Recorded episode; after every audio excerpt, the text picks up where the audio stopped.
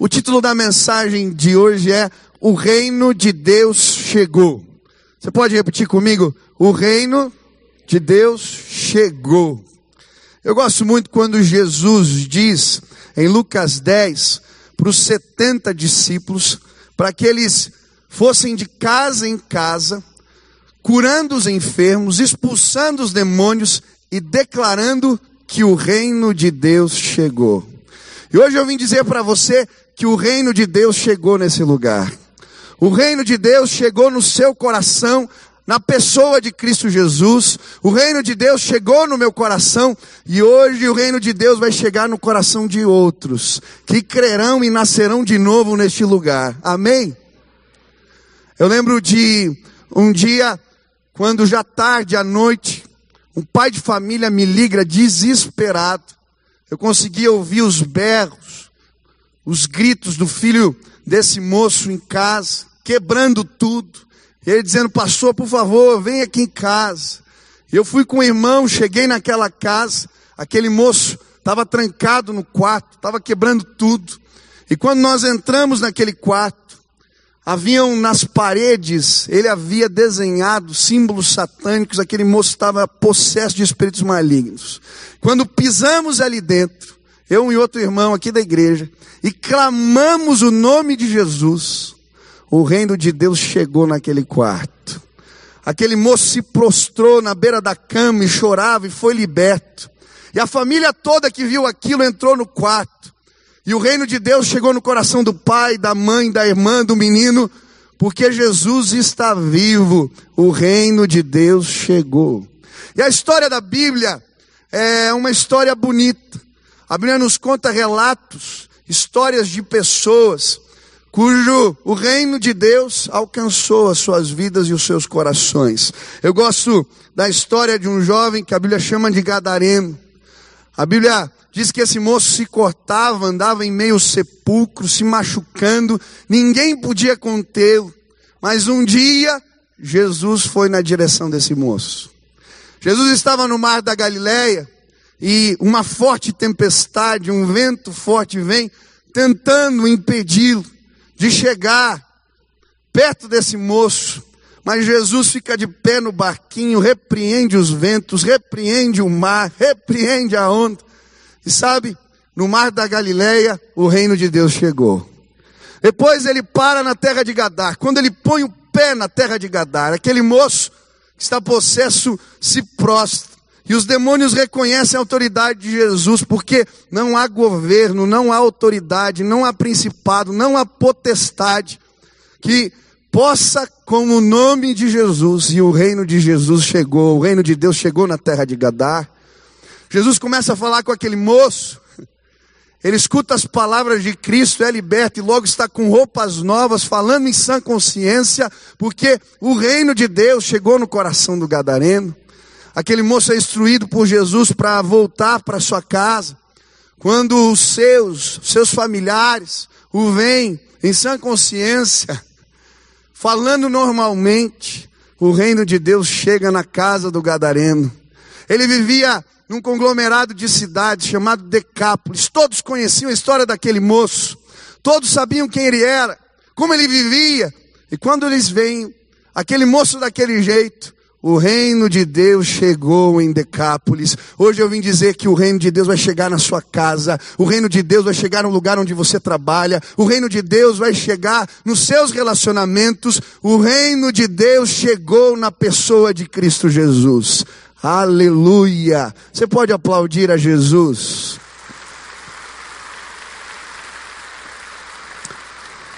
Hoje eu queria estudar com você a história de um homem um homem chamado Nicodemos.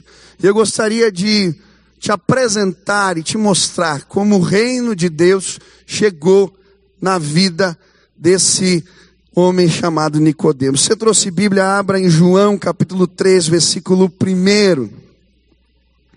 Quem achou, diga amém. Você não trouxe Bíblia, acompanha com a gente aqui no telão. Diz assim a palavra do Senhor. E havia entre os fariseus um homem chamado Nicodemos, príncipe dos judeus. A Bíblia quando nos apresenta Nicodemos, Em primeiro lugar, vai nos dizer que ele era um fariseu. O fariseu era o judeu xiita, vamos assim dizer, o mais radical que tinha. Era fácil de identificar um fariseu. Eles usavam roupas especiais, com franjas, e a Bíblia chama de filactérios. Era algo que eles enrolavam no braço, tinham um versículo que eles penduravam na testa, e eles seguiam a lei literalmente, não deixavam passar uma vírgula, um pingo, um ponto. Eram judeus radicais. Nicodemos era um judeu assim. Mas a Bíblia também diz que ele era um príncipe entre os judeus. Essa maneira da Bíblia dizer que ele era uma autoridade, que ele fazia parte do sinédrio. E o sinédrio, a palavra sinédrio significa assembleia sentada.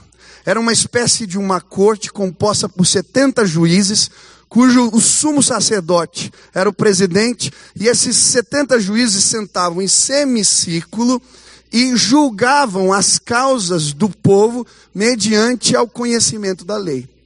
As pessoas que entregavam o sinédrio, eles eram ah, tidos por ter notável saber das escrituras e da lei.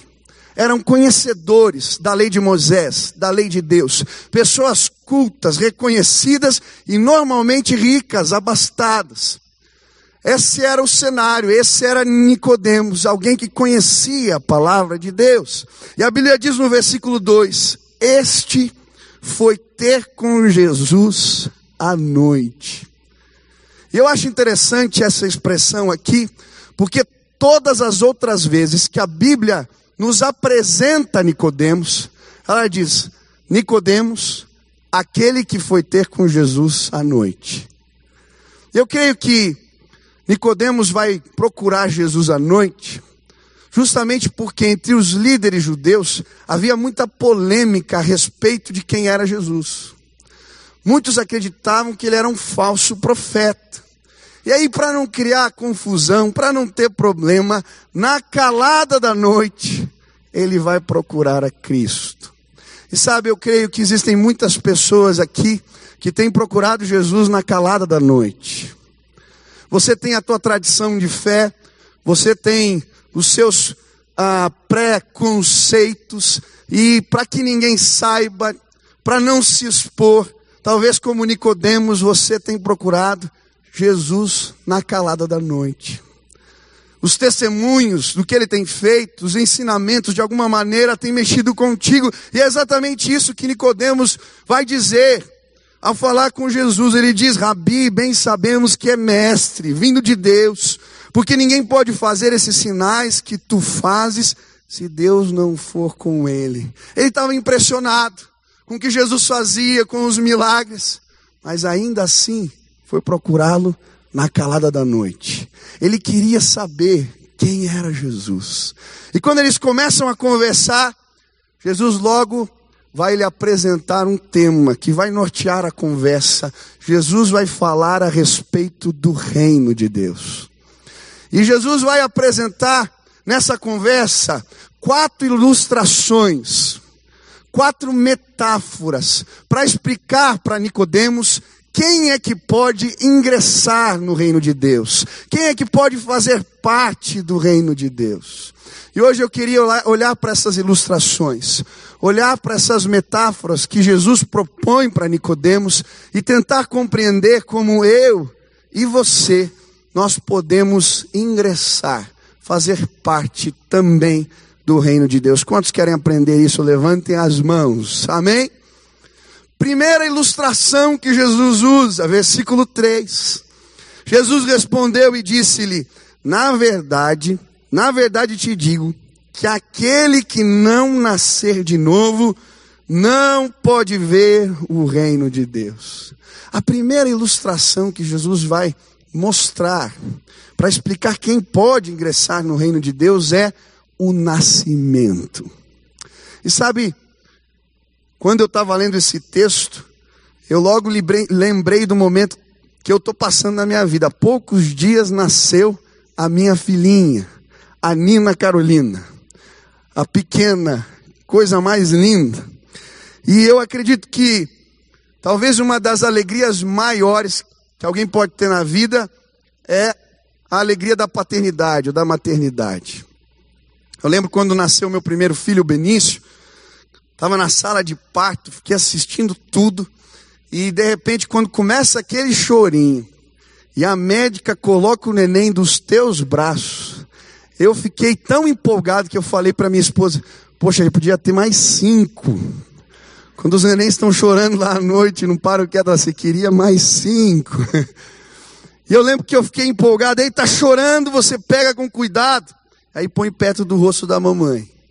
E aí ele sente o cheirinho, fica quietinho, aí quem começa a chorar é a mãe. Eu lembro que o Benício eu fiquei tão empolgado que eu tirava foto, eu não sou disso, mas eu tirava foto, eu estava alegre, eu estava empolgado. E não foi diferente com a Nina. Olha a minha cara, quero que ponha a foto quando a Nina chegou. Olha a cara. Tava feliz. Olha a minha filha enrugadinha do lado ali. E olha a cara do meu filho, o Benício, desconfiado. O que está acontecendo? E agora mostra a foto em seguida. Olha que gata que é minha filha. Essa é a Nina. Essa é minha filhinha. Nada de ficar querendo apresentar aí teu filho, teu sobrinho, sai para lá, tá? Eu lembro da minha priminha, ah, ela é era pequenininha, um dia eu tava lá em casa e a gente brincando, e você gosta do fulano e tal, e ela ficou brava. Ela falou para mim, eu só vou namorar depois dos 30. Eu falei, é mesmo? Só depois dos 30? É, meu pai me ensinou que é só depois dos 30. Eu gravei, Quero ver. Quando ela começar a namorar, vou mostrar. Olha, depois dos 30. E eu gostei dessa linha do meu tio, vou adotá-la em casa. Nina, só depois dos 30. Mas, nascimento traz alegria. E eu creio que hoje nós vamos alegrar o coração do Pai, porque pessoas vão nascer de novo nesse lugar. Vai haver novo nascimento aqui. E quando Jesus está explicando isso para aquele homem que era douto na lei, Jesus está falando: olha, para ingressar no reino, no meu reino, no reino de Deus, tem que nascer. E como assim? Voltar para o vento, o que, que isso significa? E sabe, para mim não é que Nicodemos não havia entendido. Ele era alguém douto, conhecedor da lei. Talvez ele não quisesse entender. Porque a mensagem do novo nascimento ela é uma mensagem linda, de recomeço. E talvez essa mensagem, quando foi pregada para Maria Madalena, que era uma mulher que vivia encurvada, atormentada, opressa, uma mulher da vida, uma nova oportunidade, que mensagem maravilhosa. Talvez quando pregado para Zaqueu, um publicano, cobrador de impostos que lesava as pessoas e era malquisto, uma nova oportunidade de recomeçar, que maravilha, até mesmo para Pedro, Tiago, pescadores, eram homens simples, um recomeço, uma nova oportunidade, nascer de novo, que mensagem, mas para um homem douto, que compunha o sinédrio, que era bem quisto, que era uma autoridade, começar de novo envolvia trair suas tradições. Um judeu radical abandonar a fé, começar de novo, isso representava cisão na família, cisão entre as pessoas que para ele eram importantes. Recomeçar era uma mensagem difícil para Nicodemos. E talvez existam pessoas assim aqui nesse lugar, procurando Jesus na calada da noite, porque vem algo diferente nele, mas recomeçar.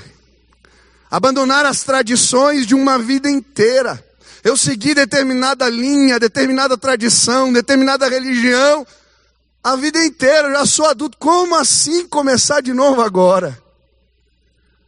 Para muitos romper, dizer que é crente, você disse que nunca ia ser, que negócio é esse?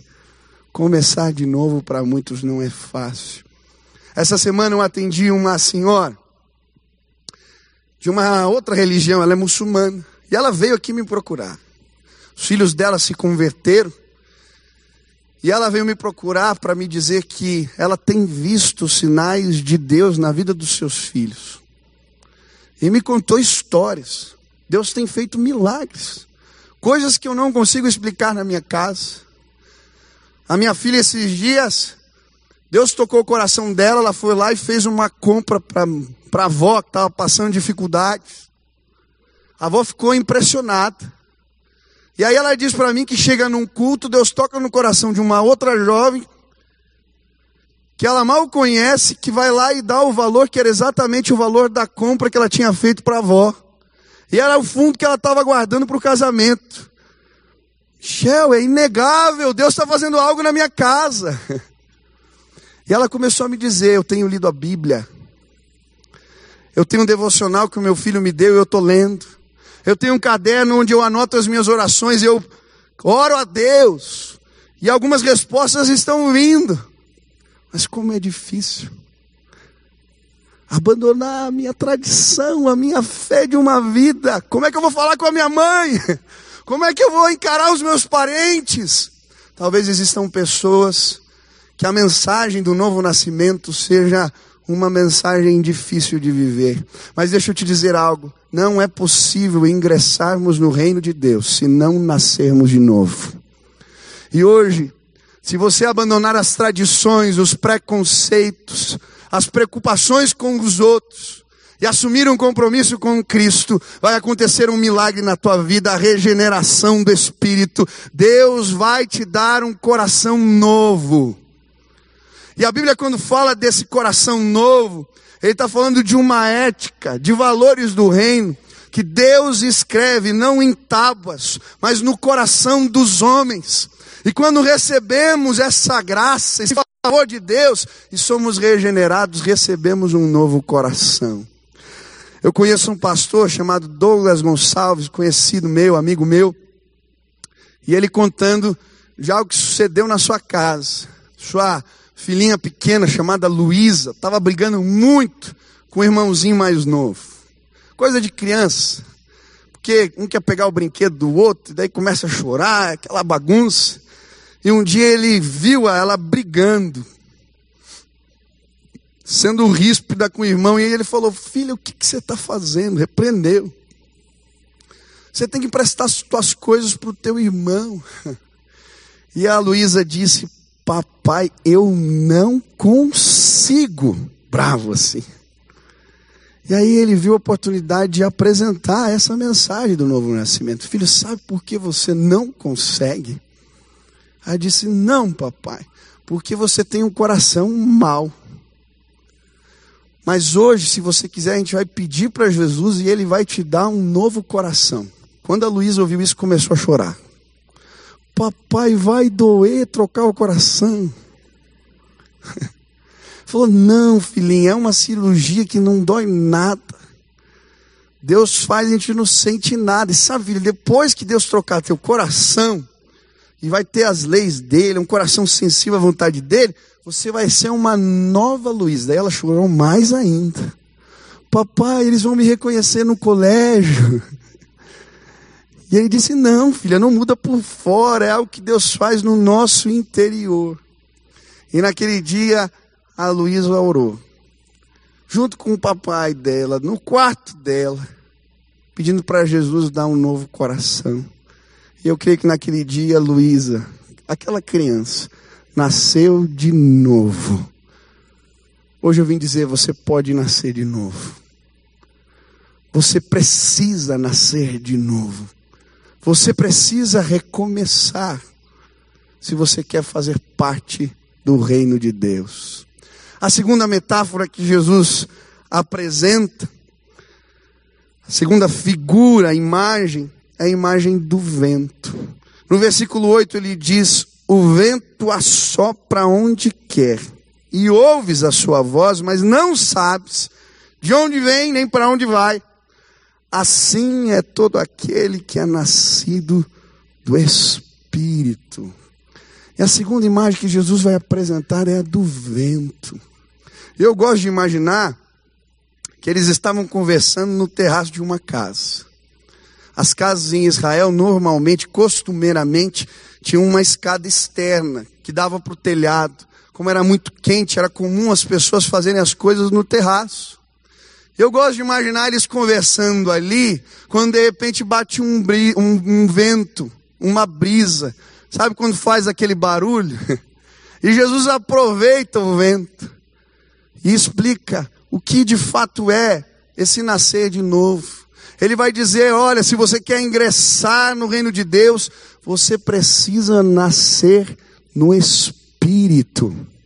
E é interessante porque a palavra vento no hebraico significa ruar, e a palavra espírito no hebraico significa ruar. Ele está dizendo: olha, você precisa ser controlado, dirigido. Assim como o vento, a gente não sabe de onde vem nem para onde vai. Assim é o Filho de Deus, ele é dirigido pelo Espírito Santo do Senhor. E sabe, essa era uma mensagem tremendamente poderosa para Nicodemos. A expectativa que ele tinha a respeito do reino de Deus, a respeito do Messias, era de um governo na terra. Um descendente de Davi que ia ocupar o trono e que ia livrar o povo de Israel do jugo de Roma. Era isso que ele esperava.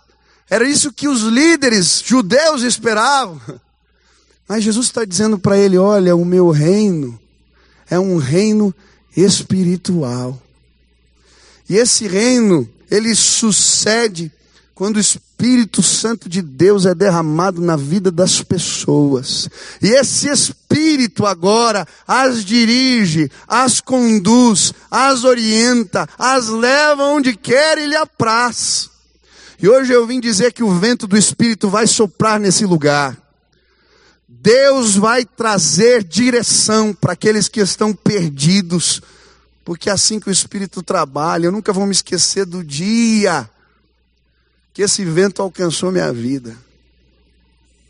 Eu conheci a palavra, eu conheci a igreja, eu tinha amigos aqui dentro, mas no dia que o fôlego de vida, o Espírito de Deus alcançou minha vida, eu lembro, eu estava orando, e parece que os céus se abriram e algo foi derramado sobre a minha vida, eu não conseguia parar de chorar. E eu sabia que algo novo estava acontecendo ali. O vento de vida, um fôlego novo acendeu no meu coração. Eu nunca mais fui o mesmo. E hoje, assim como o vento, eu sou dirigido por Ele, que me leva aonde quer e lhe apraz. Aleluia. Hoje o vento do Senhor vai soprar aqui. O Espírito de Deus vai dirigir as nossas vidas. E eu acho bonita essa história porque Jesus não tem apenas um encontro com Nicodemos.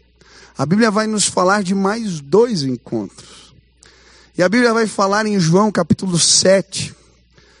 No final do versículo, vai nos, no capítulo, a Bíblia vai nos mostrar Nicodemos defendendo Jesus numa discussão. E é bonita a história porque os judeus faziam de tempos em tempos aquilo que eles chamavam festa dos tabernáculos.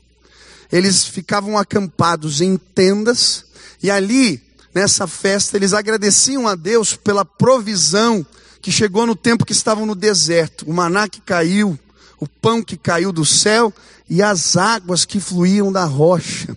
E existia uma cerimônia no meio dessa festa, onde os sacerdotes, no tempo de Jesus, eles iam ao tanque de Siloé e pegavam jarros de água e jogavam sobre o altar. E nesse momento eles agradeciam a Deus pela provisão da água no deserto.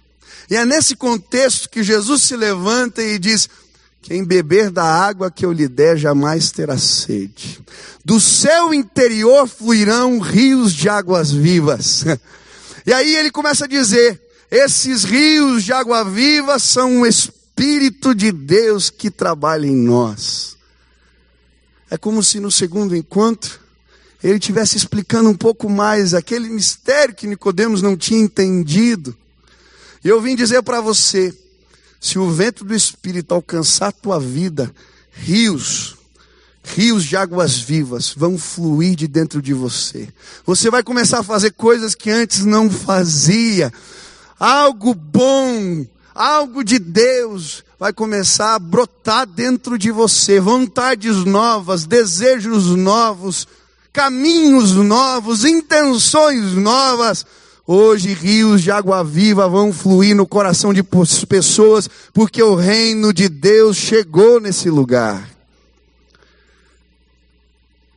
Essa semana, há duas semanas, eu atendi um casal. Eu achei bonita a história. Eles não são casados, moram juntos, mas a mulher desse moço começou a vir no culto, na igreja. Ela ouviu uma palavra e começou a a ser tocada pelo Espírito de Deus e não falou nada para ele, começou a vir, culto a culto. E um dia ela tomou coragem e resolveu falar para ele: Ó, eu vou me batizar. Ele, que negócio é esse? e aí veio ver que igreja era essa, que mensagem era essa, o que, que ela estava ouvindo. E um dia chegou aqui no culto, estava ouvindo a palavra. E ele disse: Pastor, eu não sei explicar, mas uma presença, algo maravilhoso eu senti naquele dia. E quando eu vi, eu sou uma pessoa tímida. Eu não gosto de me expor, mas quando eu vi, eu estava lá na frente chorando, entregando a minha vida para o Senhor, me reconciliando com Deus. E aí começaram a acontecer algumas coisas estranhas, pastor. Eu tinha um sócio que tinha me lesado, ele me devia dinheiro, tinha de certa maneira me prejudicado. E desde então, faz anos, eu não falava com ele, eu não procurava. Nós havíamos rompido relações. Mas depois dessa experiência, algo dentro de mim começou a me dizer: você precisa procurar esse moço. Você precisa acertar essa situação. E passou quando eu vi, eu estava na sala desse moço, conversando com ele e pedindo perdão para ele. E ele me disse: perdão por quê? Eu te devo dinheiro. Ele falou: Olha, eu não sei, Deus me encontrou e eu preciso perdoar você.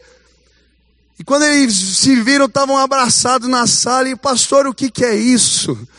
Eu falei, queridos, rios de água viva estão fluindo do teu interior.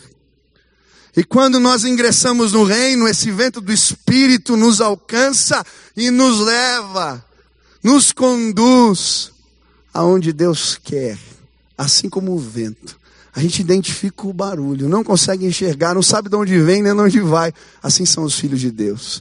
A gente sabe que existe algo diferente dentro deles. Eles são diferentes porque eles são guiados por Ruá, o fôlego de vida, o vento do Espírito. Hoje o reino de Deus vai chegar nesse lugar. Aleluia. Mas Jesus continua conversando com Nicodemos. Ele apresenta ainda uma terceira ilustração. No versículo 14 ele vai dizer: E como Moisés levantou a serpente no deserto, assim importa que o filho do homem seja levantado. E Jesus está dizendo: olha, para uma pessoa poder ingressar no reino de Deus, ela precisa reconhecer a Cristo e o poder do seu sacrifício. Mas a imagem que Jesus vai usar aqui para contar isso para Nicodemos é a imagem da serpente no deserto. E a palavra de Deus nos mostra em Números, no capítulo 21, no versículo 4 a 9, uma história interessante. A Bíblia diz que o povo de Israel havia pecado e por isso Deus manda uma praga de serpentes no meio do arraial da casa de Israel. E essas serpentes começam a picar o povo de Deus. E muitos começam a morrer. E aí Moisés clama ao Senhor e pede que Deus faça algo.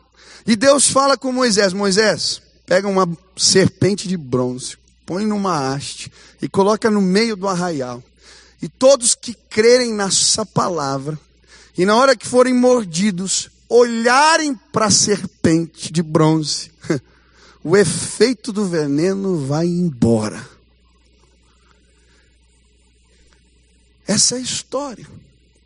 E agora Jesus está dizendo que, da mesma maneira que a serpente foi levantada no meio do arraial, o filho do homem vai ser levantado. Ele vai ser exaltado, mas ele está se referindo à sua crucificação. E sabe, todos nós fomos mordidos por um veneno mortal. A Bíblia chama esse veneno de pecado. E o pecado roubou de nós a opção de escolher. nós nos tornamos escravos. Mas o que a Bíblia vai nos ensinar é que quando olhamos para o sacrifício de Cristo e cremos na palavra de Deus a respeito de quem Ele é, o poder do pecado é anulado em nossas vidas e podemos nos reconciliar com Deus.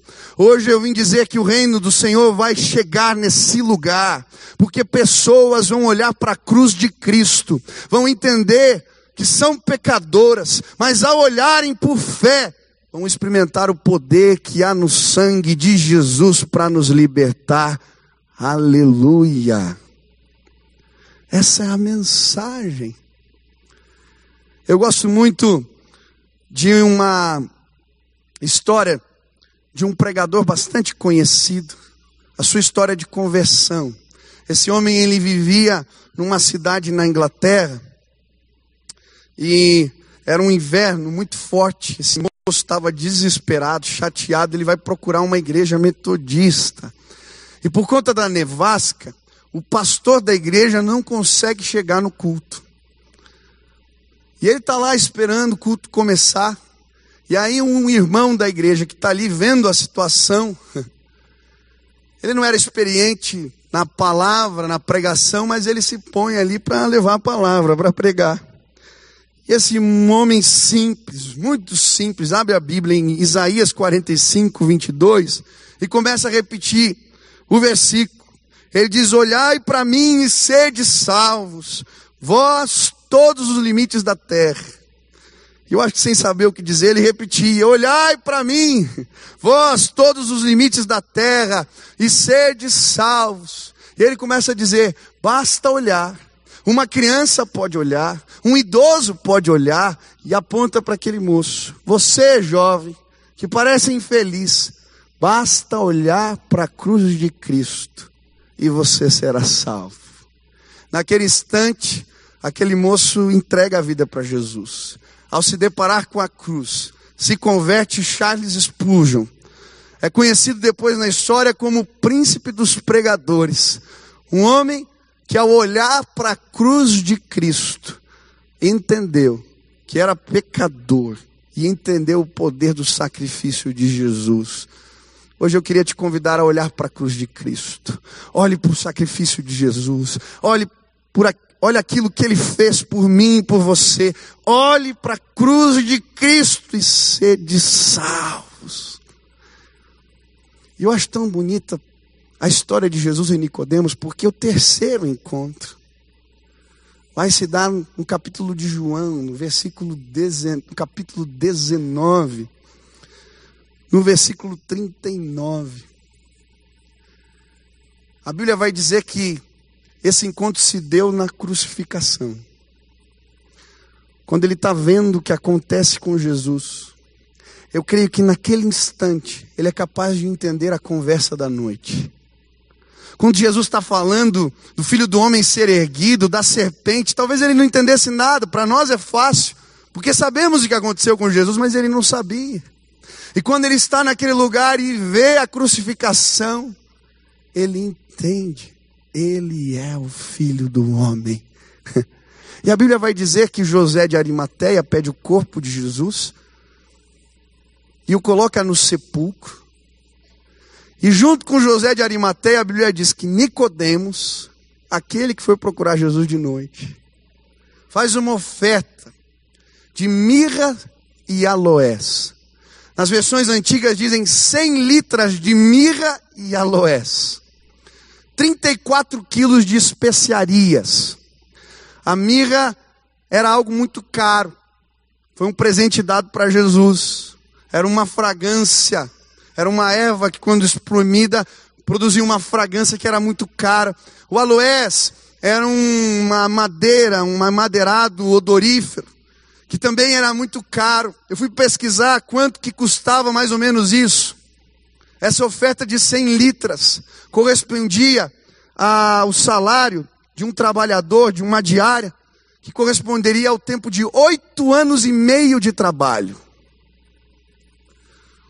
Quando ele entende quem é Jesus, quando ele entende o sacrifício de Cristo, ele entrega o que está nas mãos.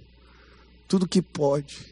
E hoje eu vim dizer para você: olhe para a cruz de Cristo e entregue o que você tem nas mãos para Jesus. Entregue o que você tem de melhor.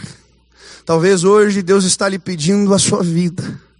Talvez o que você precisa entregar nas mãos ou aos pés da cruz sejam os seus preconceitos, as suas tradições, as suas preocupações, os seus pecados. Existem coisas na vida que precisam ser acertadas.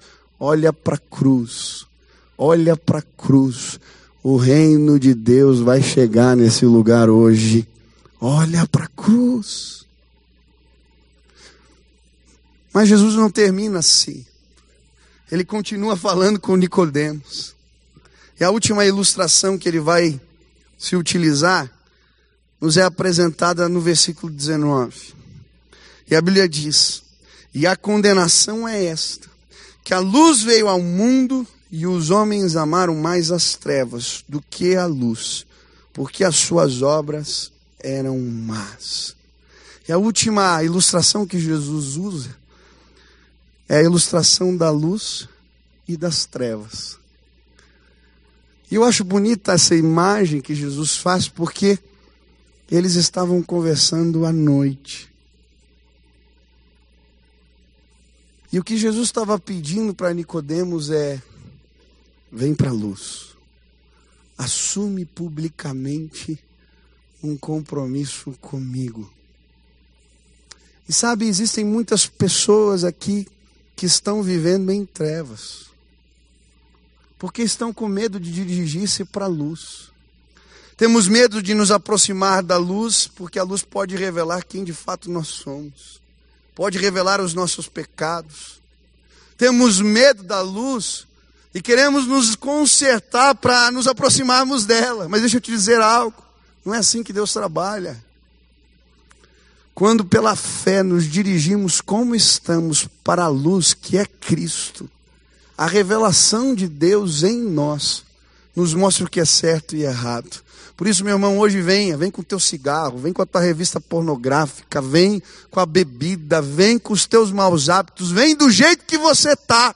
Porque a Bíblia diz que Deus é luz e nele não há trevas alguma. E quando você chegasse à luz de Cristo, as trevas da alma serão dissipadas em nome de Jesus. Deus estava dizendo: Filho, Nicodemos, abandona o anonimato, vem para perto, reconhece publicamente quem eu sou. E hoje eu queria desafiar pessoas que estão procurando Jesus dessa maneira, a confessarem Cristo publicamente. E a luz de Deus vai dirigir teus passos. A sua vida não vai ser mais a mesma. Sabe, eu creio que a tradição cristã vai dizer que Nicodemos se converteu e depois foi martirizado pela sua fé. Porque ele teve coragem de não procurar mais Jesus apenas na calada da noite, mas a procurar Jesus e assumi-lo, para que todos saibam que Ele é Senhor, Ele venceu a morte e o governo de Cristo foi instalado na minha vida e nos nossos corações. Os que fazem isso, a Bíblia diz, esses podem ingressar no reino de Deus. Eu lembro, alguns anos atrás, eu vim muito cedo aqui, acho que era umas 5 da manhã, estava escuro ainda, vim orar. Ia ter um congresso à noite com líderes do Brasil todos de jovens e eu ia pregar. Eu vim cedo para orar, pedir que Deus me visitasse. Eu lembro que o sol começou a raiar. Eu estava aqui nesse lugar e de repente as luzes começaram a brotar pelos vitrais e colorir tudo aqui dentro. Coisa mais linda. Eu estava orando num espaço e, de certa maneira, aquela luz me alcançou. E aqui estão projetados milagres de Jesus, histórias de Jesus. Eu estava orando e, naquele instante, o Espírito de Deus me visitou. Aquilo tudo projetado em mim e o Senhor me dizendo: eu vou resplandecer a minha glória na sua vida e os meus milagres te acompanharão. Hoje eu vim te dizer: vem para a luz, vem para a luz, vem como você está, que a glória de Deus vai resplandecer sobre a sua vida e os sinais e os milagres de Deus te acompanharão. Hoje eu quero orar, é culto de ceia, nós vamos celebrar a Cristo, mas eu preciso fazer um convite para você que veio. Aqui hoje eu ouvi essa palavra, e de certa maneira Deus tocou seu coração, que é tempo de assumir compromissos com Cristo, de assumir posições em casa, no trabalho, de não ter uma fé que é uma busca solitária na calada da noite, não, a dizer: Deus, tu és Senhor, tu és Rei, e eu reconheço o teu governo. E quando fazemos isso, receber da parte de Deus luz para o caminho, vento do Espírito que nos dirige, perdão para os pecados, libertação dos pecados, nova disposição de vida. Se hoje, assim como Nicodemos, você quer dizer, Senhor, vem com o teu reino, vem com o teu reino, vem com o teu reino na minha vida. Eu queria orar por você, pedir Deus, dá força, dá coragem que ele se posicione, que o reino de Deus chegue na vida dele, na casa dele, para os seus, no seu trabalho. Eu não sei que posicionamentos, eu não sei que Deus pediu, o que Ele quer que você entregue. Mas hoje é tempo de sair da calada da noite e vir para a luz. Se Jesus falou contigo, de alguma maneira você quer expressar, Deus, eu entendi, eu quero me posicionar a respeito de algo, Onde você está, fique de pé no seu lugar. Eu quero orar por você agora. Tem alguém aqui? Fica de pé em nome de Jesus. Se Deus falou contigo, não tenha vergonha. É tempo de posicionamento. Aleluia. Eu quero, eu quero. Fica de pé em nome de Jesus. Tem mais gente que Deus está chamando a um compromisso de fé público, genuíno tem muitas pessoas aqui que têm frequentado a igreja e não confessaram isso através do batismo, publicamente. Não chamou a família e não apresentou. Eu sou um cristão agora. Se Deus falou contigo, fica de pé no teu lugar. Eu quero tomar essa decisão. Eu quero. Eu quero reconhecer isso publicamente através do batismo. Fica de pé em nome de Jesus. Tem mais gente. Aleluia. Glória a Deus. Eu queria orar por você, querido. Aonde você está, abaixa tua cabeça, fecha teus olhos. Eu quero orar por você agora. Pai querido, esses irmãos estão aqui de pé. Porque publicamente eles querem declarar que querem ingressar no reino de Deus. Muitos aqui vivem um conflito porque a vida inteira seguiram um caminho. E agora recomeçar, retomar, é tão difícil. Outros aqui, Pai, ouvindo a tua palavra, pediram: Eu preciso que o Espírito de Deus me visite. Eu preciso que esses rios fluam na minha vida. Eu quero pedir, faz esse milagre. Traz nova disposição de mente. Traz sentimentos e desejos novos. Visita, Pai. Existem pessoas aqui que estão prisioneiras de pecados ainda, Senhor. Eu quero pedir que hoje toda artimanha do maligno, todo veneno que o pecado introjetou em nós, seja quebrado, anulado pela cruz de Cristo, pelo sangue de Jesus. Liberta pessoas, Pai, essa manhã. Liberta, Deus. Mas eu quero pedir, resplandece a tua glória em nosso meio. E que possamos, como os arautos, os mensageiros, os setenta, preparar o caminho para Jesus, aplainar as estradas e declarar: o rei está chegando, o rei está chegando, o rei está chegando, Jesus voltará em glória, o rei está chegando, o rei está chegando, o reino de Deus chegou. na pessoa de Cristo Jesus. Faz assim, Pai. Faz esse milagre agora. Essa é a nossa oração. Em nome de Jesus. Amém. Amém. Aleluia. Todos podem ficar de pé agora.